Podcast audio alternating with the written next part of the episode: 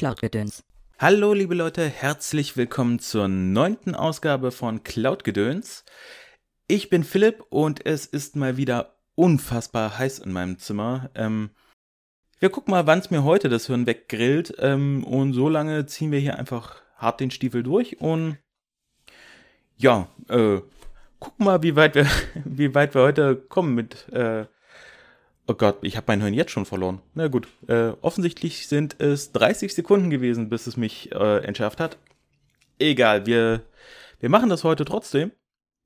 Und ähm, ja, zu Beginn wollte ich mich ähm, nochmal bei euch allen fürs Zuhören bedanken. Ähm, es freut mich sehr, dass der Podcast doch recht gut angenommen wird und äh, einige zuhören. Und ja, ich habe es ja ein paar Mal in den letzten Folgen schon erwähnt, dass es für mich in meinem eigentlichen Beruf als Schauspieler gerade alles äh, wegen Corona ziemlich schwierig ist. Und der Podcast ist jetzt quasi meine Variante, meine Möglichkeit, mich ein bisschen kreativ auszuleben. Und äh, ja, danke dafür, dass ihr mir zuhört bei meinem Stuss und ähm, mir damit ein bisschen helft, jetzt in dieser Zeit nicht komplett wahnsinnig zu werden. Ähm, ja, das hilft mir, das hilft, das hilft mir durch die Tage. Und ähm, auch bedanken möchte ich mich äh, bei euch dafür, dass äh, einige von euch den Affiliate-Link, äh, den ich seit letzter Folge unter die Podcast-Beschreibung und die Folgenbeschreibung poste, angeklickt haben, um mir zu helfen, äh, mir so ein Streaming-Setup ab September dann zu finanzieren, wenn ich anfange, äh, äh, wenn ich dann nochmal anfangen will, euch mit meinem Gesicht zu belästigen. Und ja, macht das gerne weiter. Wenn ihr bei Amazon einkauft, klickt gerne vorher auf den Link, dann kriege ich eine kleine Provision und ähm, euch kostet das nichts mehr. Ja, und das soll das soll es mit dem Werbeblock gewesen sein. Und ich würde sagen, wir fangen einfach mal direkt damit an, was ich so zuletzt gespielt habe. Ähm, da wäre zum einen, ich habe es letzte Folge schon angekündigt, dass ich Dark Souls 3 wieder mal ausgepackt habe und wieder angefangen habe. Und ja, was soll ich sagen, das Spiel macht halt immer wieder Spaß. Es ist. Mh, hm, ja, ich bleibe bei der Bewertung von letzter Woche, dass es mein nach dem Remastered mein zweitliebstes Dark Souls ist. Und ähm, ja, ich habe jetzt wieder 17 Stunden reingesteckt und äh, freue mich drauf, das bei Gelegenheit wieder weiterzuspielen. Und was mir aber dabei aufgefallen ist, äh, was ich so nicht in Erinnerung hatte, dass es auf der normalen PS4 so viele Grafik-Pop-Ins und kleinere Ruckler und mal so Framerate-Drops und sowas äh, gegeben hat. Das, äh, ja, das war mir so gar nicht bewusst. Das ist mir jetzt beim Spielen wieder jetzt erst zum ersten Mal wirklich aufgefallen. Und das könnte eventuell daran liegen, dass ich durch äh, Stadia und 1080p Streams jetzt mich mehr an die 60 Frames gewöhnt habe. Ähm, oder halt auch einfach, dass es jetzt eine, eine Weile lag und ja, also vom Design her sind die Dark Souls-Spiele schon alle ziemlich cool, aber so vom reinen grafischen Niveau waren die ja jetzt, also von der rein technischen Ausführung waren die, glaube ich, nie so das Top-Notch-Ding. Nie so gepolished. Da gab es immer mal wieder so Grafik-Glitches und Fehlerchen. Vielleicht fallen die mir dieses Mal einfach mehr auf als früher. Ähm, aber äh, die Tatsache, dass es halt doch immer mal wieder in der Framerate runtergeht, zumindest gefühlt, und es so leichte Ruckler gibt, ähm, ja, hat dafür gesorgt, dass ich noch, mich noch mehr auf meine Shadow-Vorbestellung freue, denn die Dark Souls-Spiele werde ich auf jeden Fall nochmal kaufen und dann halt auch nochmal über meinen mein hoffentlich nicht zu spät freigeschalteten Shadow-PC spielen, wenn dann die Zeit dafür gekommen ist. Und ja, mal gucken, ob man da nicht mit besserer Framerate und äh, weniger Grafik-Pop-Ins und so kleinen Glitches äh, durchkommt. Wobei mir da vor allem die höhere Framerate wichtiger ist. Also ich könnte mir gut vorstellen, dass es auch in der PC-Version einige äh, dieser kleinen, kleineren, nicht ganz so schlimmen Grafikfehlerchen gibt. Aber vielleicht weniger, weil Texturen nicht ganz so oft nachladen müssen. Das wäre ja schön. Ähm, und zum Abschluss noch zu Dark Souls 3. Ich weiß nicht, woran das liegt, aber ich habe das Gefühl, in fast jedem Dark Souls-Spiel lande ich mittlerweile immer. Nahezu ausschließlich irgendwann bei so einem äh, Geschicklichkeitsbild, einem Decksbild. Und bei Dark Souls 3 ist das irgendwie immer ein Pure Decksbild und dann mit Katanas rumfuchteln. Ich habe auch dieses Spiel wieder, äh, diesen Durchlauf mal wieder einige verschiedene Sachen ausprobiert und ja, was soll ich sagen? Mittlerweile bin ich auch wieder beim Katana angekommen und ja, ich kann da im Grunde eigentlich machen, was ich will. Am Ende habe ich Bock auf Katana-Action. Denn Katanas sind geil. Ja. Ähm, und als zweites habe ich gespielt, ähm, das wird jetzt ein bisschen ausführlicher. Ähm, und zwar habe ich Lost Worlds Beyond the Page beendet.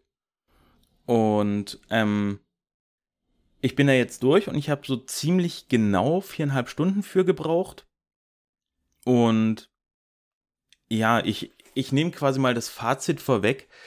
Ähm, die Story hat mich einfach so krass mitgenommen und so emotional berührt und ich fand die Story halt so schön geschrieben, ähm, dass das Spiel tatsächlich ein heißer Anwärter auf mein persönliches Spiel des Jahres sein könnte. Ähm, also Stand jetzt ist das wirklich ganz weit oben in meinem Jahresranking für mich persönlich und ja, deswegen will ich euch ja heute mal ein bisschen ausführlicher über das Spiel erzählen, ohne genauer auf die Story einzugehen. Denn ich hatte es letzte Folge auch schon mal erwähnt, dass das Spiel der Story alles unterordnet und die Story der Hauptkernpunkt des Spiels ist. Ähm, deswegen halte ich das jetzt spoilerfrei. Und ja, man darf von diesem Spiel dadurch, dass alles eben unterhalb des, alles der Story untergeordnet ist, dass das Spiel jetzt einen besonderen herausfordernden Schwierigkeitsgrad oder sowas ähnliches hätte, sondern es ist eher darauf ausgelegt, dass es so ein bisschen durchflowt und man äh, eigentlich konstant äh, seinen Progress hat und nicht zu lange an irgendeiner Stelle steht und überlegen muss, sondern es läuft so vor sich hin. Also ich glaube, so diese viereinhalb Stunden sind relativ realistisch, dass sich das bei allen Menschen, un also bei fast allen Leuten ungefähr so in diesem Bereich einpendelt. Ähm, und da nicht so eine extreme Schwankung ist, weil ich glaube, dass das läuft äh, vom Schwierigkeitsgrad her wirklich fast wie eine Serie oder ein Film durch, ähm, ohne dass man große Stopper oder sowas hat. Ähm, ja, also Gameplay-mäßig ist das Spiel ähm, am ehesten äh, halt ein 2D-Plattformer mit so, ja, mit kleinen Rätseln und die Rätsel bitte in Anführungszeichen äh, sich denken, denn die sind wirklich extrem einfach. Ähm, sie sind zwar als Rätsel aufgebaut, prinzipiell, aber man durchschaut sie in der Regel nach wenigen Sekunden, spätestens, wenn sie, also sie sind, die Lösungen sind eigentlich immer sehr offensichtlich, was halt auf dieses Ziel, das die Story durchflowt, einzahlt. Und man spielt in der Geschichte ein Mädchen, ähm, ein kleines Mädchen, äh, dessen Tagebuch, deren Tagebuch man äh, quasi liest, beziehungsweise in das die Hauptfigur Izzy einschreibt. Und dieses Mädchen möchte äh, eine Geschichte schreiben, die man dann in der zweiten Ebene während sie geschrieben wird, auch spielt. Und dort spielt man dann äh, ebenfalls ein, ein junges Mädchen, das die Kraft der Wortmagie besitzt. Und das bedeutet, man hat gameplay-mechanisch ein Buch mit einzelnen Worten, die man dann per Tastendruck aus diesem Buch herausziehen kann. Und dann schwebt dieses Wort innerhalb äh, der Spielwelt und man kann es mit entweder mit der Maus oder dem rechten Stick bewegen und mit der Umgebung dadurch kombinieren. Ähm, das funktioniert mit dem Controller ganz okay. Mit der Maus ist das sicher noch ein bisschen angenehmer, habe ich jetzt aber nicht probiert, weil ich für das Spiel gerne meinen großen Fernseher benutzen wollte und da in meinem Sessel sitzen wollte ähm, und das nicht am PC gespielt habe, sondern über einen Chromecast Ultra. Ähm, aber ja, allein davon, wie die Bewegung funktioniert, bin ich mir ziemlich sicher, dass die Maus da ein Stück weit angenehmer ist, aber auch mit dem Controller ist das voll in Ordnung. Ähm, ein Beispiel, wie diese Rätselchen mit der äh, mit der Wortmagie funktionieren. Ähm, man hat zum Beispiel die Möglichkeit, aus seinem Buch das Wort Repair bzw. reparieren, je nach Übersetzung, in der er spielt, ähm, herauszunehmen und dann kaputte Brücken zu reparieren oder mit Anheben, mit dem Wort Anheben Plattformen anzuheben und dadurch an höher gelegene Orte zu gelangen. Ähm, das sind äh, eigentlich alles ganz nette Ideen und auch ganz cool. Allerdings hätte mir da ein bisschen mehr Varianz äh, eigentlich gefallen. Also es hätten gerne mehr äh, Worte sein können, mehr Zaubersprüche, die man da benutzen muss. Und auch ein bisschen, die Rätsel hätten von mir aus gerne auch ein bisschen komplexer sein können. Meistens ähm, beschränkt es sich wirklich darauf, man muss auf eine Plattform laufen, man muss Anheben heraussuchen und äh, dann diese Plattform halt nach oben bewegen dadurch und zum nächsten Bereich zu kommen. Oder halt eine kaputte Brücke reparieren oder ein Hindernis, was im Weg ist, verschieben oder zerstören. Ähm, da hätte gerne von mir aus ein bisschen, ein bisschen mehr mein Hirnschmalz gefordert werden können, um da eine Lösung zu finden. Aber äh, wie ich glaube mittlerweile schon paar Mal erwähnt wurde von mir, ähm, ordnet sich halt alles der Story unter und damit dieser Flow ja nicht gebrochen wird, äh, sind diese Rätsel halt sehr einfach gehalten, damit man an dieser Stelle wirklich niemand hängen bleibt, sondern weiterkommt. Mir persönlich ist das Spiel dadurch ein Stück weit zu leicht gewesen, weil sich das dann als äh, Spieler halt doch gameplay-mäßig ein bisschen abnutzt. Ähm, aber im Gegenzug dafür ist es, was für so ein Indie-Story-Spiel vielleicht auch gar nicht das Dümmste ist. Es ist dafür eigentlich ein perfektes Spiel, um es mal Leuten zu zeigen, die mit Gaming gar nichts am Hut haben. Ähm, weil wirklich jeder, der halbwegs äh, mit dem Controller klarkommen kann, wenn er sich ein bisschen dran gewöhnt hat, durch dieses Spiel ohne große Probleme durchkommen könnt, äh, kommen wird und ähm, ja, sich halt in diese Story fallen lassen kann. Wenn ihr also jemanden zeigen wollt, was Videospiele können, äh, was für Geschichten dort geschrieben werden können. Eine Person, die keine Ahnung vom Gaming hat, ist das ein Spiel ähnlich wie bei Journey oder bei Flow oder sowas, was ihr denen in die Hand drücken könnt und sagen, hier, spielt das, findet's geil. Ähm, ja, wie gesagt, die zweite Seite der Medaille ist dadurch, ist alles sehr simplifiziert und jemand, der schon viele Videospiele gespielt hat, ähm, ja, für den ist das relativ trivial, sich da durchzuspielen. Aber ähm, hat mich tatsächlich dadurch, dass die Story mich so gepackt hat, jetzt auch nicht, nicht so stark gestört. Ähm, dann gehen wir mal über zur Synchro. Ähm, die liegt nur in Englisch vor. Ähm, aber alle Texte sind auch ins Deutsche lokalisiert worden.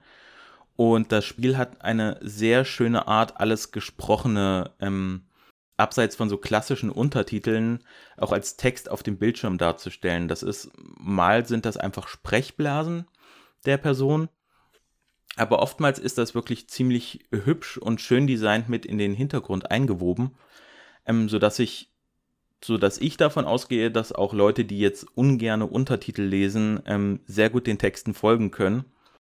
Ähm, und diese Texte sind auch dabei, wenn ihr das Spiel komplett auf Englisch eingestellt habt, so habe ich das gespielt, dann steht halt eins zu eins der gesprochene Text noch einmal geschrieben im Hintergrund in den äh, in dem Design der Welt mit drin, dass man das schön mitlesen kann. Und ich muss sagen, das Englisch war fand ich jetzt auch nicht besonders schwer. Also wenn ihr sowieso äh, recht okay mit Englisch seid, dann würde ich euch empfehlen, das Ganze auf Englisch gestellt zu lassen, damit ihr nicht diese äh, Bild-Ton-Differenz habt, was ihr lest und was gesprochen wird, sondern einfach nochmal im Zweifel mitlesen könnt, wenn ihr ein Wort nicht verstanden habt. Ähm, dann erklärt sich das, glaube ich, für die meisten äh, relativ von selbst. Aber halt auch wenn ihr nicht gut in Englisch seid oder Englisch halt nicht sprecht, glaube ich, dass das kein großes Problem ist, dadurch, dass die Untertitel für meinen Geschmack so schön eingewoben sind, ähm, dass die Synchro ähm, ja nicht besonders, also nicht stört, dass man die, den Text nicht versteht, der da gesprochen wird. Denn die Synchro selbst ist, finde ich, absolut toll und ja, ich, ich fand die ziemlich fantastisch. Ähm, und zwar durch die Bank bei allen äh, Figuren. Insbesondere die Leistung der äh, Hauptcharakterin Izzy, die das Tagebuch schreibt, die wird von Sidonie Maria gesprochen. Und die macht das halt wirklich so emotional schön und ähm, hat, finde ich, trotzdem, ähm, auch wenn sie ja nun ein bisschen älter ist als die, das Alter der Figur, die sich so um die, ich schätze mal so um die 10 bewegen wird, ähm, ja, ist die Synchronsprecherin natürlich um einiges älter und sie hat aber trotzdem so diesen wunderbar diesen Stil getroffen, dass ich ihr permanent abkaufe, dass sie eine äh, ein junges Mädchen da gerade in ihr Tagebuch schreibt. Ähm, und ja, ihre Performance hat einiges dazu beigetragen, dass ich doch das ein oder andere Mal äh, eine Träne verdrücken musste, als ich das Spiel gespielt habe. Ähm, und ja, das wird dann alles nochmal untermalt. Ähm, der gesprochene Text von, wie ich finde, von einer sehr stimmungsvollen, ähm, oft sehr melancholischen bis wirklich traurigen äh, Streichermusik.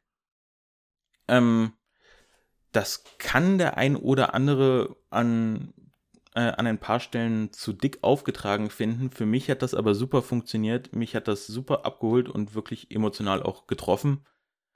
Und ähm, mir hat das sehr gut gefallen.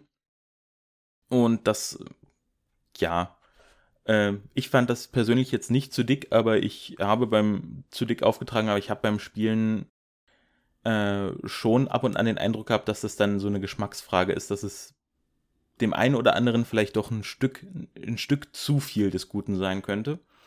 Aber wie gesagt, mich hat das nicht gestört, sondern für mich war das eigentlich ziemlich genau die richtige Menge an an tragischer Musikuntermalung. Und ähm, deswegen gehen wir zu guter Letzt noch mal ein bisschen auf die Grafik ein. Ähm, denn generell gefällt mir der Artstyle wirklich sehr gut. Ähm, insbesondere diese recht minimalistischen Tagebucheinträge, die, wo du wirklich, wo man eigentlich nur den Text sieht. Dann hat man seine gezeichnete Spielfigur, die über diesen Text hinüberlaufen kann und immer wieder kommen so kleine Aquarelltupfer, die das Blatt einfärben, äh, hinzu und äh, kleinere Aquarellzeichnungen und das gefällt mir. Das gefällt mir eigentlich sogar fast besser als die eigentliche Geschichte, die die Hauptcharakterin schreibt. Und das hätte ich vielleicht schon viel früher erwähnen sollen. Also wenn ich, warum ich so rumeier, die Hauptfigur nicht zu benennen, das ist dann jetzt halt doch ein kleiner Spoiler. Also die Hauptfigur in der Geschichte, in der Geschichte, äh, die dürft ihr nämlich benennen. Da gibt es mehrere Namen zum Auswählen. Und ihr dürft entscheiden, wie diese Figur heißen soll. Das heißt, die Hauptcharakterin, die das Tagebuch schreibt, ist immer Izzy und die Figur, über die sie schreibt, die hat einen variablen Namen. Äh, deswegen kann ich der jetzt halt nicht unbedingt, äh, die jetzt nicht beim Namen benennen, sondern muss immer so grob drumrum eiern, wie ich sie benennen möchte, äh, um sie zu beschreiben. Und ja, in der Geschichte, in der Geschichte, ähm, da finde ich die Hintergründe und das Charakterdesign äh, wirklich wunderschön. Also die Hintergründe haben auch immer so was, so was leicht äh, Sketchbook-mäßiges, als wären die auch so leicht aquarellig. Ja, man merkt, ich habe überhaupt keine Ahnung von, von Kunst und Zeichnen und so. ja, aber sie haben so ein, auch so einen leichten, äh, für mich einen leichten Aquarell-Touch. Ähm, auch wenn, nee, Aquarell ist eigentlich, ich, ich laber Scheiße. Ähm, aber sie haben so, sie sind hand, sie haben was handgemaltes, so, darauf wollte ich hinaus. Und ähm, das sieht halt wirklich, wirklich wunderschön aus, diese Hintergründe und auch die Charaktere finde ich sehr, sehr schön äh, von ihrem Design und die passen von ihrem Grunddesign wunderbar in diese Welt. Aber ähm, da habe ich noch mal, da wäre noch mal ein Kritikpunkt von mir. Ich finde, ähm, ich weiß gar nicht genau warum, ich kann da mit dem Finger nicht genau drauf zeigen, aber ich finde, äh, die, gerade die Hauptfigur, die man spielt, ähm, sieht vor dem Hintergrund nicht ganz so aus, als wäre das aus einem Guss quasi. Also da ist irgendwie so ein kleiner Unterschied im, im Style für mich, den ich äh, gar nicht genau beschreiben kann, weil er doch irgendwie sehr subtil ist und dadurch hebt es sich so ein bisschen raus aus der Welt. Es hätte mir besser gefallen, wenn das wirklich wie ein äh, wie aus einem Guss ausgesehen hätte und ähm, dadurch für mich ein bisschen konsistenter gewesen wäre. Ist aber Jammern auf hohem Niveau, finde ich, weil es sieht trotzdem durchweg wunderschön aus von seinem Artstyle, den es hat. Und ähm, deswegen kommen wir jetzt zum Fazit, was ich ja eigentlich schon vorweggenommen hatte. Ähm, dass es für mich persönlich definitiv eine der besten, wenn nicht sogar die beste Spielerfahrung äh, war, die ich dieses Jahr bisher hatte. Und das liegt halt vor allem an der sehr emotionalen Geschichte und der tollen Präsentation. Und ähm, ja, die lässt mich halt vergessen, dass ich das Gameplay an sich nur nett finde. Ähm, da es zwar ein paar ganz coole, äh, frische Ideen hat, diese aber nicht besonders stark ausnutzt, sondern äh, die halt relativ simpel hat. Ähm, aber trotzdem kann ich das Spiel wirklich jedem empfehlen, der Interesse daran hat, sich auf so eine emotionale Reise äh, zu begeben. Und ähm, ja, wenn ihr Spiele wie Journey oder sowas gespielt habt, dann auf jeden Fall. Und ansonsten halt, wenn ihr Lust habt, euch von so einem, von einem Spiel wirklich emotional berühren zu lassen, dann würde ich das Spiel wirklich jedem empfehlen, der, der da so drauf steht. Wenn euch das überhaupt nicht reizt und ihr reine, äh, rein auf Gameplay wollt und äh, das für euch eher eine Form von, äh, also wirklich als reine Unterhaltung äh, Spiele spielen wollt, dann ist dieses Spiel nichts für euch. Bin ich mir relativ sicher. Allerdings, ja, für alle anderen, doch, würde ich, würde ich, würde ich schwerstens empfehlen. Ja, dann hätten wir das eigentlich auch noch abgehakt und wir gehen, äh, wir kommen dann jetzt zu unserem Newsblog. Ähm, sagt mir aber gerne, wie euch das gefallen hat, wenn ich mal so ein bisschen ausführlicher, so halb re reviewig über äh, einzelne Spiele, Spiele, die ich, äh, Spiele spreche, die ich gespielt habe. Auch wenn ich jetzt selber hier gemerkt habe, das, das war ab und an noch ein bisschen Kraut und Rüben und ich musste meine, meine Hirne, mein Hirn sortieren ähm, um da, äh, um das jetzt zu sprechen. Äh, weil ich habe noch nie wirklich komplett so Review-mäßig über Spiele gesprochen. Äh, war jetzt quasi mein erster Versuch. Ähm, da gibt's vieles zu verbessern, aber das bleibt jetzt erstmal so, wie es hier drauf ist. Und ähm, aber schreibt mir gerne, ob euch das überhaupt interessiert oder ob ihr lieber wollt, dass ich mehr auf, auf die News genauer eingehe und so Re Review-mäßig äh, lieber das anderen überlassen soll oder dann eventuell später bei einem YouTube, beim YouTube-Kanal äh, extra Sachen dazu produziere, falls ich dann äh, demnächst mal Zeit und Muße dazu habe, sowas machen zu können.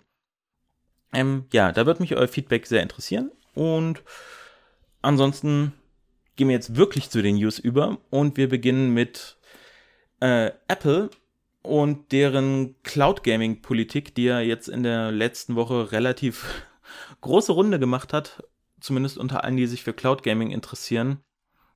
Ähm, und zwar haben wir jetzt gelernt, dass iOS-Nutzer auf absehbare Zeit keine Möglichkeit bekommen, Stadia, xCloud oder ähnliche Dienste auf ihren Geräten zu nutzen. Ähm, und Schuld daran ist eine Regel von Apple, die voraussetzt, dass jedes Spiel der Dienste vor Veröffentlichung von Apple individuell überprüft werden kann und individuell freigegeben werden kann. Ja, das, und das ist halt für Dienste wie xCloud, die jetzt den Game Pass ähm, beinhalten, oder Stadia, die im Grunde halt als Storefront für eine eigene Konsolenplattform agieren, ist das halt unmöglich zu machen, denn abgesehen von diesem immensen Aufwand, den das bedeuten würde, jedes Spiel vor der Veröffentlichung erst nochmal Apple zur Begutachtung zu geben und dann wieder äh, und dann erst freizuschalten, würde man sich auch extrem abhängig davon machen, dass Apple diese Spiele auch genehmigt. Ähm, weil sonst müsste ja ein gesonderter iOS-Katalog aufgebaut werden. Und der könnte sich dann, je nachdem wie Apple so drauf ist, gravierend davon unterscheiden, was auf den anderen Plattformen angeboten wird. Und ja, das ist, glaube ich, was, das können sich die anderen Plattformen zum einen nicht erlauben oder wollen es sich auch nicht erlauben, ähm, weil das ist im Marketing zum einen unglaublich schwierig und zum anderen bleibt das dann mehr auch an ihnen hängen, als jetzt zu sagen, Leute, so funktioniert das nicht. Wir können unseren Dienst nicht so anbieten, wie wir das wollen, wie wir das möchten, wie wir das müssen, um irgendwann rentabel zu werden. Ähm, Apple sagt dazu einfach ganz klar Nein, wie wir den Dienst haben wollen. Und dann kommen sie da, glaube ich, besser raus als Apple. Und das ist dann auch für die Kunden, ja, also für iOS-Nutzer ist es natürlich blöd, aber es ist für die Kunden an sich ein praktischer zu wissen, auf allen Plattformen, auf denen ich diesen Dienst benutzen kann, kriege ich dasselbe Angebot und nicht, oh, in dem Store ist es, sind die Spiele verfügbar und die nicht und in dem Store sind die Spiele verfügbar und die vielleicht nicht. Ähm, aber es ist alles derselbe Dienst. Das ist, glaube ich, viel zu verwirrend, als dass sich äh, Microsoft oder Google auf sowas einlassen können. Ähm, ja, weitere Regeln, die, die das jetzt nochmal schwieriger machen, abgesehen davon, dass die Spiele ja einzeln freigegeben werden müssten von Apple, äh, sind Regeln, die sich unter den äh, Regeln für Remote Desktop Clients äh, finden. Denn in Darin wird unter anderem, das ist jetzt so der, der wichtigste Punkt, finde ich, der da drin steht, festgelegt, dass Dienste entweder ausschließlich simpel einen kompletten Bildschirm übertragen müssen oder falls nicht, ähm, der Host-Server, also ein PC oder eine Konsole, ähm, dem Nutzer persönlich gehören muss und das Handy und der, dieser Host-Server ähm, über dasselbe WLAN verbunden sein müssen. Das ist, finde ich, jetzt der wichtigste Punkt. Da gibt es noch ein paar andere Einschränkungen, aber dieser Punkt besagt effektiv, dass so Sachen wie Steam Link okay sind oder PlayStation, äh, dieses Inhouse-Streaming von PlayStation, ich habe den Namen gerade vergessen. Oder was eventuell auch möglich sein könnte, wäre das äh, Xbox-Streaming auf Smartphone, wenn man von seiner eigenen Xbox aus streamt. Aber halt nicht ähm, das Streamen über eine Cloud, Außer es wird halt der Bildschirm simpel komplett übertragen. Und das bedeutet, dass Dienste wie Shadow möglich sind und auf, auf absehbare Zeit wahrscheinlich auch die einzigen Streaming-Dienste ähm, für Videospiele sein werden, die auf iOS möglich sein äh, möglich sind. Ähm, daran wird sich halt wirklich so schnell nichts ändern, denn Apple wird seine Regeln des App Stores nicht kurzfristig radikal umstellen, um solche Dienste möglich zu machen. Dennoch ist der Markt dafür zu klein, um genug Druck auf Apple auszuüben. Das wird, denke ich, noch ein bisschen dauern. Irgendwann aber in den nächsten Jahren denke ich, dass Game Streaming groß genug geworden ist, um eventuell genug Druck drauf aufzubauen, zu sagen, hier, wir wir setzen so und so viel Milliarden im Jahr um, warum wollt ihr uns nicht auf eurer Plattform haben? Und ganz ehrlich, ich verstehe nicht, ähm, was jetzt der Unterschied genau beim Spielestreaming zum Videostreaming bei Netflix oder von mir aus auch Musikstreaming wie Spotify oder sowas ist. Weil ja, beim Spielestreaming schickt man auch eigene Inputs an die Server, aber das klingt für mich jetzt nicht besonders nach einem stichhaltigen Argument, dass es dadurch was komplett anderes sein soll. Und von Netflix und von Spotify werden auch nicht jede Serie, jeder Film und jedes Lied nochmal einzeln von Apple individuell geprüft. Und ähm, ja, im Grunde sind es doch, sind das alles drei Kultur- und Kunstgüter, die ähm, auch zu unterhalten, vor allem zu Unterhaltungszwecken, würde ich jetzt mal sagen, äh, konsumiert werden über Streaming. Und mir erschließt sich da halt wirklich gar nicht, warum Videos und Musik okay sind, Videospiele aber nicht. Ähm, Ja, Microsoft hat sich öffentlich darüber beklagt über diese Regelung und Google ist da bisher erstaunlich leise geblieben, was äh, ja, was halt dazu führt, dass die letzte Wasserstandsmeldung von Google davon schon Ewigkeiten her ist. Ähm, ich bin da, weiß es jetzt nicht ganz genau, aber ich habe das letzte Mal um den Launch herum was gehört, ähm, wo sie erwähnt haben, dass sie hoffen, Stadia bald auf iOS bringen zu können ähm, aber da man da noch abwarten, äh, man da noch gucken muss. Ja, und seitdem herrscht dann Funkstille bei dem Thema, was die Stadia-Nutzer halt im Ungewissen gelassen hat, ob und wann denn ein iOS-Streaming möglich sein wird. Und es dadurch eins der am meisten angefragtesten Zusatzfeatures ist, die Stadia doch bitte implementieren soll. Und ich weiß nicht, was da jetzt im Hintergrund an Verhandlungen und sowas zwischen den ganzen Firmen läuft. Aber auf den ersten Blick ist mir da Microsofts Strategie doch irgendwie kundenfreundlicher.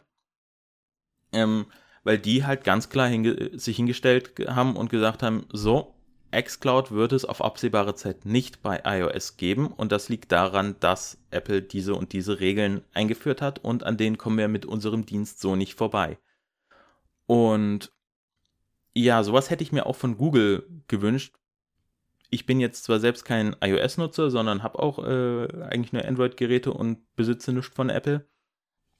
Aber das ist ja für die äh, für iOS-Nutzer eine relevante Ansage zu sagen, ja, äh, wird nicht kommen.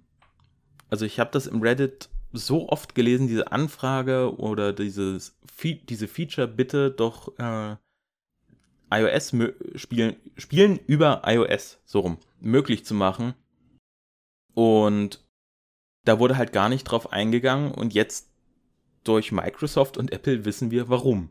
Aber Google hat dazu halt nichts gesagt. Ähm, was für mein Gefühl jetzt gerade in der öffentlichen Wahrnehmung dazu führt, dass sich Microsoft als der Gute positionieren kann, der die Ungerechtigkeit anprangert. Apple ist, finde ich, völlig zu Recht jetzt der Buhmann in dieser Geschichte. Und von Stadia hat man wieder keine Sau was gehört oder mitbekommen. Ähm, was halt deren Marketingproblem, glaube ich, ganz gut zusammenfasst. Also entweder sind sie unter Hardcore-Gamern äh, verschrien, weil ja, sie halt kein super Gaming-PC sind, sondern eher ihre eigene Konsole und äh, ich darf meine 3000 Steam-Spiele nicht mitbringen. Whatever. Ähm, was aber ihr viel größeres Problem ist, ist, dass sie außerhalb einer relativ kleinen Bubble einfach von keiner Sau gekannt werden. Also ich habe immer noch in meinem Freundeskreis äh, Leute, die zwar Videospiele spielen, die aber, wenn ich ihnen von Stadia erzähle, zum allerersten Mal was davon hören. Die nur wissen, ja, es gibt so Game-Streaming-Dienste unter ferner Liefen. Ja, gibt es wo, ist wohl irgendwie nicht so geil. Und ja, xCloud ist jetzt für mein Gefühl für viele das erste Mal, ähm, dass sie sich seit PS Now, was Leute so wie ich als, hm, ja, wenn man die Spiele runterladen kann, ist geil, ansonsten, ja, hm, nicht so doll äh, abgespeichert hatten.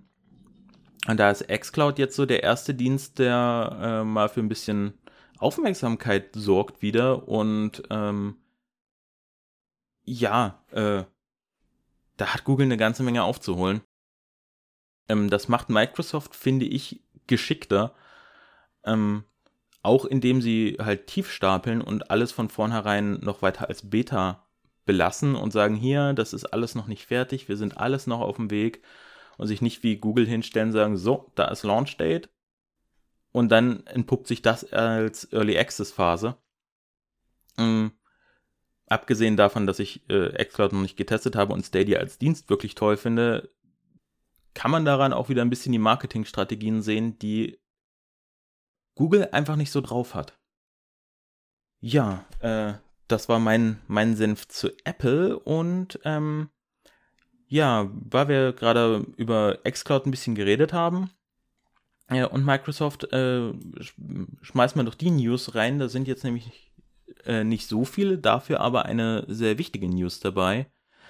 Und zwar erstmal das das Irrelevante scheint jetzt der neue Name, beziehungsweise, ja, doch der neue Name für xCloud einfach nur Game Streaming zu sein oder, ähm, ja, zumindest habe ich jetzt in der letzten Zeit häufiger Referenzen das gelesen, wo Microsoft einfach nur von Game Streaming geredet hat und nicht mehr von xCloud. Ähm, bin mir aber nicht sicher, ob das jetzt ihr finaler Name dazu sein soll. Ähm, deswegen scheiß drauf und wir gehen einfach zum, zum Wichtigen über. Und zwar können bestehende Nutzer des Game Pass Ultimates ab jetzt schon ähm, in einer weiteren Beta-Phase einen Teil der ab Mitte September verfügbaren Spiele streamen und ausprobieren, ähm, bevor der Dienst dann halt ähm, am 15.09. offiziell startet im, in einer Art Early Access bzw. Open Beta für alle Game Pass-Nutzer. Und da habe ich mir jetzt äh, UI-Screenshots heute noch angeschaut. Und da ist, sind die Spiele zum Beispiel einfach im Game Pass unter dem Reiter Cloud äh, abgespeichert. Und man kann sie dann von da aus starten und spielen. Deswegen bin ich mir da beim Namen noch gar nicht so sicher. Ähm, aber ich bin mal interessiert, wenn Leute unter euch sind, die den Game Pass Ultimate besitzen. Schreibt mir doch gerne, wie das schon funktioniert. Ähm, das Streaming jetzt in der weiteren Beta-Phase. Ich springe dann ab Mitte September mit rein, wenn der Dienst offiziell raus ist und probiere den mal aus. Und äh, ja, wer vor mir da jetzt schon Zugang zu hatte, sagt mir doch gerne Bescheid, wie, was ihr so von dem Dienst, beziehungsweise eigentlich ist es ja mehr aktuell nur ein Zusatzfeature des Game Passes, ähm, was ihr davon haltet und wie das so für euch funktioniert. Das würde mich nämlich mega interessieren. Ja, das war's zur xCloud und ähm, auch bei GeForce Now gibt's nicht so viele News, dafür aber äh, eine sehr wichtige. Und zwar ähm, für alle Hyperscape-Spieler gibt es jetzt ein interessantes Sonderangebot. Ähm, aktuell kann man bei GeForce Now für 27,45 müssten es sein, ähm, also der Preis für fünf Monate Founders-Mitgliedschaft, ähm, kann man aktuell sechs Monate Founders-Mitgliedschaft äh, kaufen und bekommt dafür ein Season 1 Battle Pass Token. Ähm, seht's mir nach, da ich Hyperscape bisher gar nicht gespielt habe und es mich jetzt auch nicht so mega reizt, äh, bin ich mir ehrlich gesagt nicht ganz sicher, ob der was kostet oder schon woanders verkauft wird. Ich habe da äh, jetzt auf die Stelle, Schnelle nicht, nicht wirklich was zu gefunden. Oder ob der nicht äh, an sich sowieso, äh, dadurch, dass es noch eine Beta ist, gratis dazukommt. Jedenfalls wird er bei GeForce Now mit beworben, dass man den dafür bekommt. Und zusätzlich bekommt man äh, exklusive GeForce Now Skins. Ähm, ja, dadurch, dass der Dienst äh, günstiger ist, also dass dieses Paket günstiger ist als sechs Monate Founders generell, ähm, ist es also eigentlich auch für Leute interessant, denen die Hyperscape-Perks am Arsch vorbeigehen. Ähm, für die lohnt sich das ja trotzdem, weil man kriegt dann immer noch einen Gratis-Monat. Mm, und ansonsten ist es aber, finde ich, cool, dass Nvidia jetzt so einen Partnerdeal hat, denn das Spiel ist ja, so wie ich das mitbekommen habe, aktuell sehr beliebt. Auch wenn es sich jetzt so seinen festen Platz in, dem, in der Masse von Battle Royale-Spielen, die es ja mittlerweile gibt, noch erarbeiten muss. Ähm, ist es aber ganz cool, wenn das Nvidia jetzt mal irgendwie mit einem Partner zusammen äh, so einen recht sichtbaren Deal mal nach außen getragen hat, der der ja im, eigentlich erstmal einfach so, boah, ich, ich setz noch, ich komme noch mal rein, Leute. ah, es ist so heiß. Okay. Äh, ja, was wollte ich eigentlich sagen? Ja, komm. Äh, ja, das Spiel, äh, nee, wollte ich nicht sagen. ja, das bleibt alles drin, das schneiden wir nicht. Ähm, ja, es ist für Nvidia cool, darauf wollte ich hinaus. So, äh, dass sie jetzt mal so irgendwie so einen sichtbaren Deal der Unterstützung im Gaming-Bereich äh, durch einen Partner ist jetzt wieder Ubisoft, die ja sowieso recht supportive sind, aber jetzt halt so einen nach außen getragenen Deal äh, haben, der vielleicht diesem Dienst halt auch gut tut. Ähm, und äh, auch wieder anderen, auch anderen großen Publishern weiter zeigt, hier, wir sind da, ihr könnt mit uns rechnen, ihr könnt mit uns arbeiten, ihr könnt eure Spiele über uns mehr verkaufen, als wenn ihr uns nicht supportet. Ähm, Fände ich gut, wenn es für Nvidia aufgeht, auch wenn ich den Dienst jetzt eine ganze Weile nicht mehr benutzt habe und wenn es um PC-Spiele geht, jetzt erstmal darauf warte, Shadow zu bekommen und das dann äh, und dann Shadow auszutesten.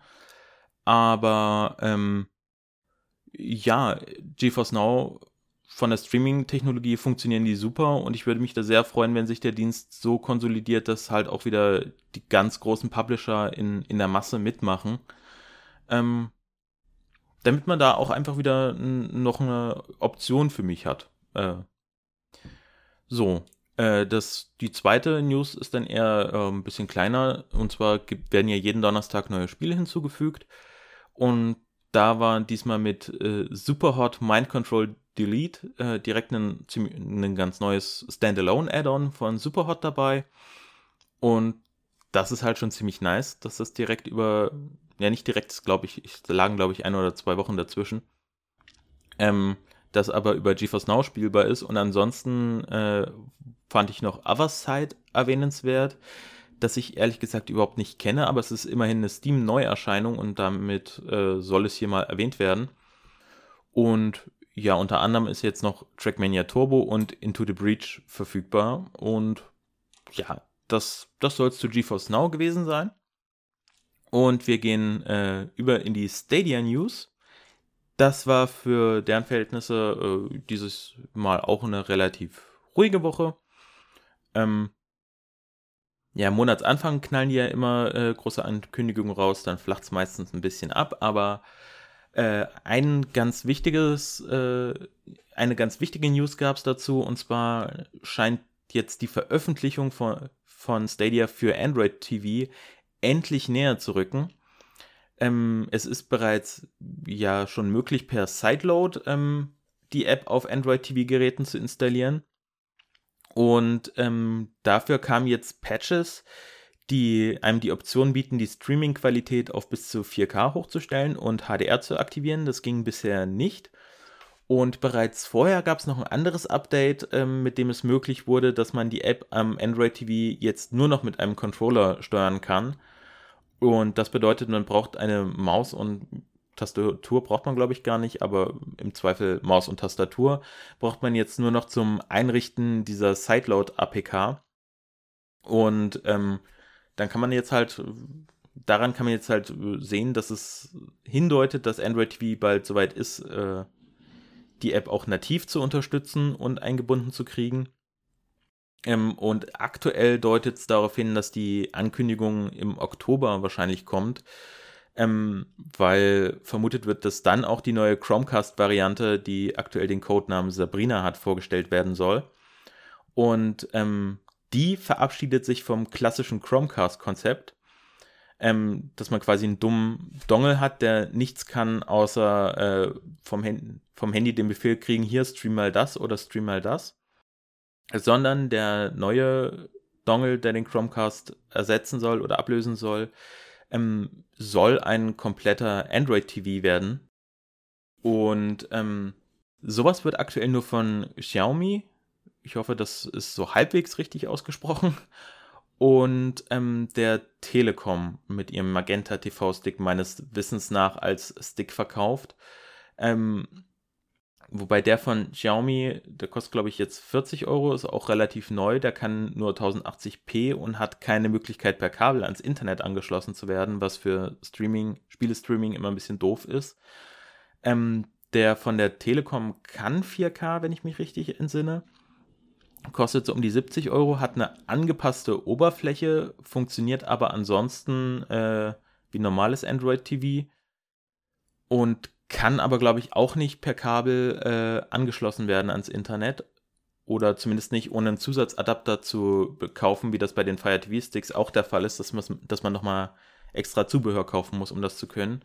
Da bin ich mir aber gerade nicht ganz sicher und aber ich hoffe, dass ähm, wenn jetzt die Chromecast-Variante von Google selbst rauskommt äh, mit Sabrina, dass da nochmal irgendwie so einen Push gibt, dass man da vielleicht auch wieder, also quasi ein bisschen Preisdrop hat bei den, ähm, na, bei den Android TV-Boxen. Beziehungsweise es gibt ein paar günstige, die aber halt alle dieses Feature, man kann Kabel anstecken für kabelgebundenes Internet missen lassen. Und das äh, ist immer ein bisschen ärgerlich, weil das will ich zum Streamen von Spielen dann doch gerne haben, um sicher zu gehen, dass das Internet gut genug ist. Ähm, wenn ihr da irgendwie Boxen kennt, ich bin nämlich am überlegen, ob ich mir eine besorge, äh, die dieses Feature vielleicht jetzt schon hat und nicht zu teuer ist, sagt mir da gerne mal Bescheid, würde mich interessieren. Ähm, ja. Aber äh, ja, bis Oktober kann man da, glaube ich, auch noch warten und dann gucken, wie das mit den Ankündigungen aussieht. Ja, das war die einzige News zu Stadia, die ich äh, diese Woche hatte. Ähm, ach nee, es gibt noch eine, noch eine zweite, und zwar, wenn ihr ein Chromebook, ich glaube, bis runter zum Baujahr 2017 gekauft habt, könnt ihr euch jetzt drei Monate Stadia Pro äh, bei Google besorgen. Äh, ich habe das jetzt gerade nur am Rande mitbekommen und muss gestehen, ich habe das jetzt nicht äh, großartig weiter recherchiert. Ich weiß nicht, welche Schritte ihr dafür unternehmen müsst. Aber falls äh, ihr das gar nicht mitbekommen hattet, äh, wisst es jetzt und ihr könnt das mal selber googeln. ja, äh, perfekt für einen News-Podcast, äh, Leuten zu sagen, ja, googelt's einfach. Aber hey, so ist es halt. Ich habe keine Ahnung davon gerade. Mir fiel es nur ein, dass ich das am Rande mitbekommen habe. Äh, ja, wenn ihr ein Chromebook gekauft habt und Stadia Pro drei Monate haben wollt, das geht irgendwie. Fragt mich nur nicht wie. Ähm, und deswegen äh, übergehen wir diese, uh, wir, wir, schieben das einfach mal zur Seite und äh, zum Abschluss rede ich nochmal kurz über Shadow PC. Ähm, denn da schalt, schreiten jetzt die Freischaltungen für Boost äh, weiter vor, voran. Ähm, diese Woche scheint es mal ein bisschen Tempo bekommen zu haben, denn diese Woche werden für das Amsterdam Datencenter, was für äh, äh, hier, äh, was für deutsche Nutzer wichtig ist, ähm, die Daten der Vorbesteller vom 11. bis zum 26. Juni freigeschaltet. Das ist ähm, endlich mal wieder ein Zeitpunkt für Shadow, wo sie ein bisschen Verspätung aufholen können, weil sie mehr als eine äh, Woche schaffen freizuschalten innerhalb der Woche. Ähm, Ultra und Infinite lassen allerdings weiter auf sich warten. Da sollte man jetzt auch nicht erwarten, dass sie, die haben ja schon angekündigt, dass es äh, erst nächstes Jahr freigeschaltet wird. Sollte man also auch nicht erwarten, dass sie es dieses Jahr noch schaffen, neue Bestellungen freizuschalten, sondern erstmal wird es bei Boost bleiben und nur die Leute, die schon das Glück haben, jetzt schon äh, diese äh, Ultra und Infinite PCs zu haben, die können die natürlich weiter benutzen, aber alle anderen müssen sich wohl noch eine Weile gedulden. Nichtsdestotrotz, ich habe hier Boost bestellt und will auch erstmal nur Boost testen, weil die anderen Teile sind mir ein bisschen zu teuer zum Ausprobieren. Ähm, und da freue ich mich immer noch sehr drauf und äh, ja, bei mir bleibt es laut Ankündigung beim November. Ich hoffe, dass sie das dann auch hinkriegen, dass ich im November äh, irgendwann meinen Boost-PC ausprobieren kann. Und da hat meine Vorfreude ein Video gesteigert, was ich gesehen habe, und zwar von Horizon Zero Dawn. Ähm, das habe ich auf dem Kanal von GameTech Planet mir angeguckt. Ähm, und ja, ähm, da ist es da ist es so, ähm, ich habe jetzt halt häufiger gelesen und äh, auch von vielen, die sich mit Shadow mehr befasst haben, ähm, gehört, dass die CPU als Flaschenhals der Shadow Rigs gilt, gerade vom Boost hier, was bei einigen Spielen zu Problemen führen kann. Und da ich mich halt wirklich gar nicht auskenne mit PCs und mich da erst noch einlesen will, aber jetzt aktuell da auch noch nicht so großartig die Zeit und Muße für habe, ähm, verunsichert mich sowas und deswegen ist es für mich umso wichtiger zu sehen, dass so grafikintensive Singleplayer-Spiele, auf die ich ja total stehe, ähm, ähm, wie die dann abschneiden in diesen Tests und ja, da hat mich das äh, sehr beruhigt, denn das Spiel sieht fantastisch aus und es lief äh, laut dem Testvideo bei 1080p bei 60 plus Frames auf hohen Grafikeinstellungen und das Video selbst zeigt dann nochmal, ähm, wie das Spiel bei 1004, 1440p auf hohen Einstellungen lief. Und da hatte das Spiel bei Boost Framerates zwischen 45 und 60 FPS. Und Ähm, dieselben Ergebnisse wurden dann auch in der aktuellen Folge des CGX Cast äh, besprochen, ähm, wo es halt auch hieß 1080p 60 Frames und 1440p so zwischen 45 und 60 Frames haben sie dort erwähnt. Und ja, das finde ich halt ziemlich cool, denn ich habe, wie gesagt, von PC-Builds nicht so die Ahnung und äh, diese Meldungen über die CPU-Performances haben ja dann halt doch ein bisschen Sorgen gemacht, denn es ist manchmal gar nicht so einfach zwischen dem Hype und dem Hate, den man halt äh, über Shadow liest, den das kriegt, dann irgendwie mal vertrauenswürdige Informationen und Einschätzungen von Nutzern zu bekommen, wie, wie gut die Dienste sind, weil mh, hm, ich habe häufiger das Gefühl gehabt, entweder ist das jemand, der über seine Verspätung sehr enttäuscht ist oder für den es halt aus irgendeinem Grund nicht läuft und der es einem dann halt komplett schlecht redet oder dass es halt so über den grünen Klee gelobt wird, dass ich halt auch meine Zweifel habe, ob das so stimmt. Ähm, und deswegen beruhigen mich dann solche Testextremen, wo man das so äh, auf seinem Bildschirm wirklich sehen kann, dass das dort so läuft, wie es läuft. Und ähm, die mir dann zeigen, dass das Boost-Set ja anscheinend für 1080p Gaming, was mir erstmal völlig ausreicht, weil ich nicht mal einen 4K-Fernseher besitze, ähm, dass es dafür dann doch recht ziemlich nice ist, auch wenn der Prozessor vergleichsweise schwach ist.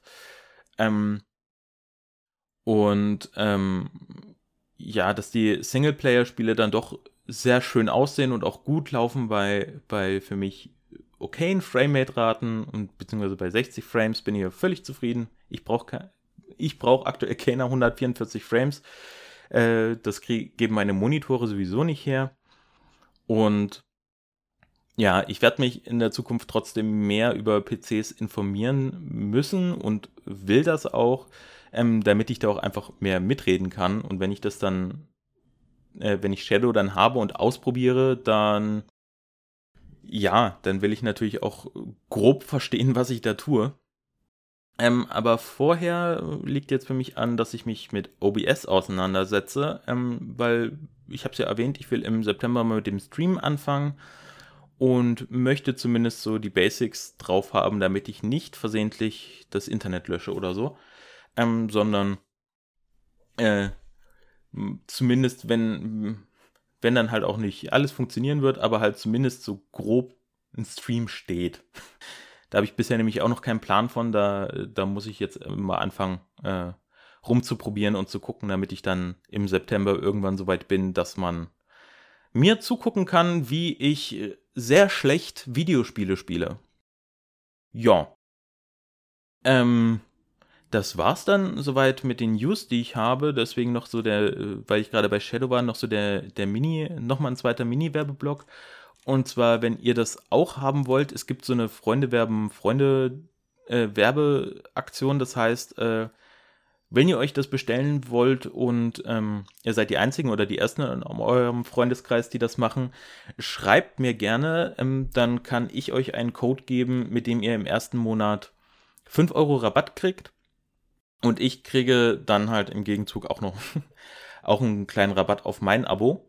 Ähm, das wäre dann eine Win-Win-Situation und wir jetzt aber auch echt genug Werbung und der Podcast geht für die Dämse, die in meinem Zimmer ist, auch lang genug. Deswegen kommen jetzt am Ende noch die Formalitäten. Schreibt mir gerne Feedback ähm, über Twitter, über Instagram, über den E-Mail-Account von Cloudgedöns. Ähm, da sind jeweils die Links alle in der Podcast-Beschreibung drin. Ähm, und ansonsten bewertet mich gerne auf allen Portalen, auf denen Bewertung möglich ist, so iTunes, Podcast Addict, whatever. Und ähm, wenn es eine gute Bewertung ist, freue ich mich sogar mehr als über eine schlechte. Wer hätte das gedacht? Und ich glaube, damit ist dann für heute alles gesagt. Dann tut was gegen die Hitze, backt euch ein Eis, whatever. Und wir hören uns dann nächste Woche wieder. Macht's gut, tschüss und bis nächste Woche. Cloudgedöns.